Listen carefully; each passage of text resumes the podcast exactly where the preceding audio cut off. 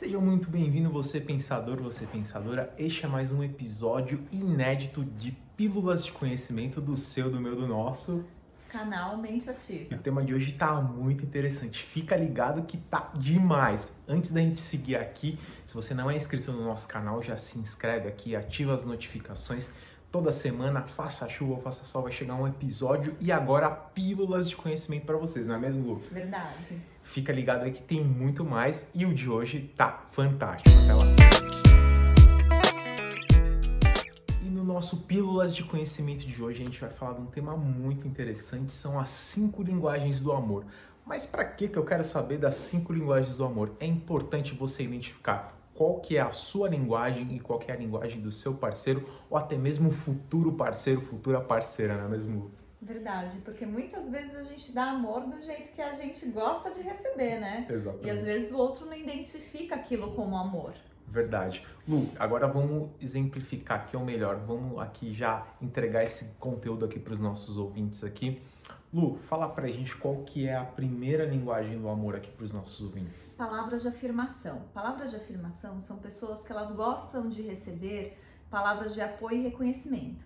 Então você sempre tem que elogiar as qualidades dessa pessoa. Se ela fez alguma coisa para você, você elogia. Né? Uma dica que eu dou é, para quem tem essa linguagem do amor é você sempre anotar as coisas boas que o seu parceiro fez para você e de tempos em tempos é, falar isso para ele. Então ele gosta que seja verbalizado mesmo, não adianta você demonstrar. Ô, Lu, aí só exemplificando aqui para os nossos, nossos pensadores e pensadoras aqui também, é, a palavras de afirmação não é simplesmente eu falar, ai, nossa, eu, eu, eu, eu amo estar com você, você me faz muito bem. Não, não é simplesmente subir o ego daquela pessoa, né? Não, não. E é importante que seja algo muito sincero e, e, real, verdadeiro, né? Porque essa pessoa, como ela valoriza isso, ela vai entender até como uma mentira, uhum. né? Se for algo, não. Realmente você tem que, que, que ver o comportamento, aquilo que a pessoa fez e, e valorizar mesmo e falar para ela, né?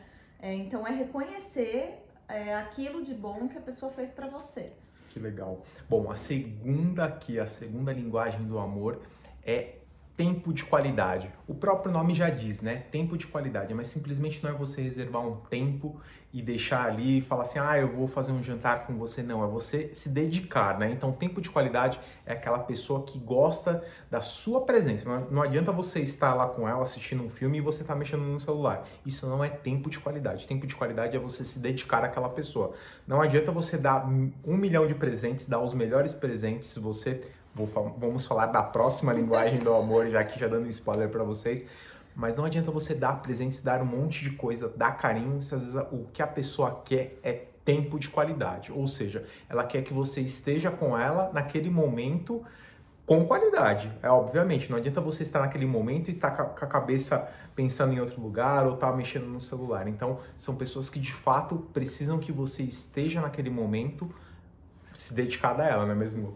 Verdade, ele aprendeu direitinho, porque a minha linguagem do amor é essa. Exatamente. e uma dica para quem tem essa, essa linguagem do amor, né? Só complementando um pouquinho o que o Fê disse, é, de repente fazer passeios juntos, é, conversa profunda. Então não importa o lugar em si, se você estiver na sua casa com essa pessoa e você tiver uma conversa profunda com essa pessoa, ela super vai valorizar. Atividade junto, então separa uma atividade para fazer junto com essa pessoa, que seja um café que seja uma atividade física, enfim. Então essa pessoa ela valoriza muito esse tempo de qualidade. Não adianta você estar no mesmo lugar que ela. Você tem que realmente é, estar com ela, presença. Legal. Lu, e qual que é a próxima linguagem do amor aqui? A gente tem também a, a, os presentes, né? As pessoas que valorizam receber presentes, né? É, não é pelo valor monetário, tá? É, então, quando a gente fala dessa linguagem, a gente fala, nossa, eu não vou conseguir é fazer que essa pessoa se sinta amada. Não, não é isso. Não é que você tem que dar para essa pessoa a todo, a todo momento presentes caros. Muito pelo contrário, ela valoriza muito mais aquele presente que é feito por você ou por algum lugar que você foi. Olha, eu trouxe isso porque eu fui em tal lugar e eu lembrei de você, achei que é super parecido com você. Não adianta só presentear, mas sim um presente que ela entenda que você teve um cuidado para sim te presentear. É, a pessoa ela pensou naquilo que a pessoa gosta para presentear o outro. Lembrando que a gente vai fazer uma pílula de conhecimento aqui sobre valor e preço. E aí, para essa pessoa que é justamente essa que gosta de receber Exatamente. presente, ela gosta de receber presentes de valor e não de preço. E aí a gente vai explicar muito bem, só para vocês entenderem. Preço é o que está na vitrine, valor é o de fato que é uma coisa que é intangível, não tem como contabilizar o preço ou quanto que vale aquilo ali, porque é uma coisa totalmente de muito valor.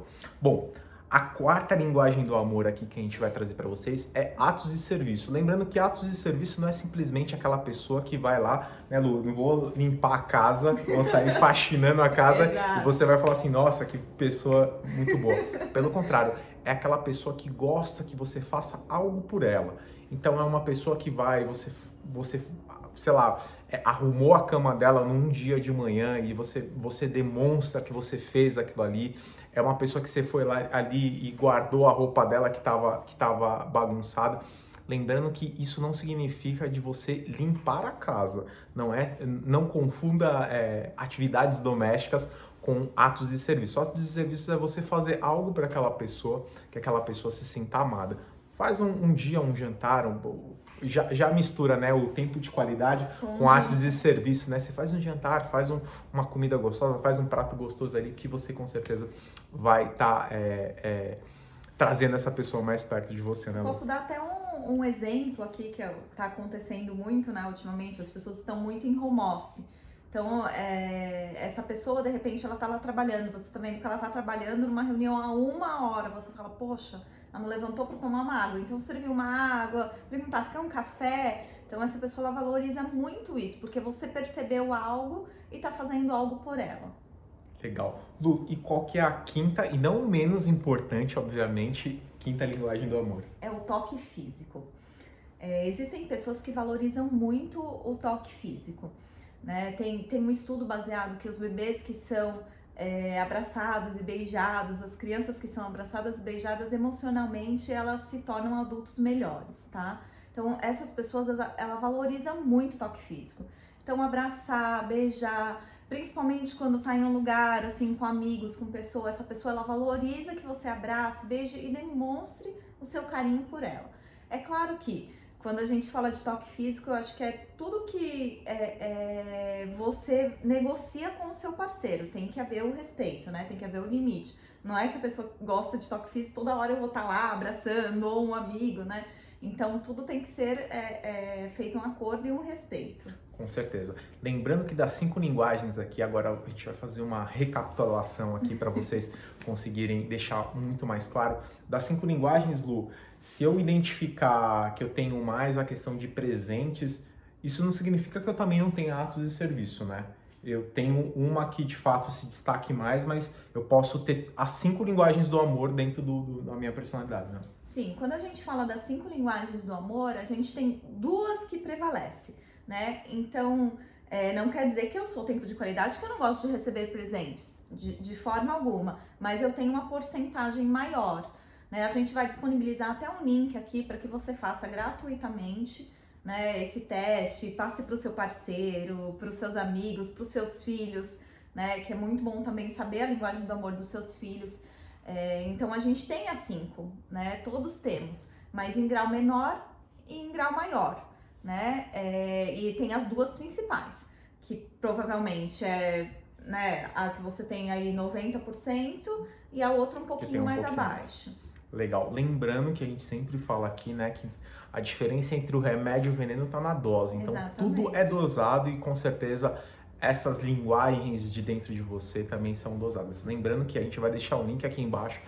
Você que ainda não fez, não sabe qual é a sua linguagem do amor, reconhece o autoconhecimento é o primeiro passo para que as coisas com certeza dê muito certo. Às vezes você se identifica, ou melhor, às vezes você se questiona, né?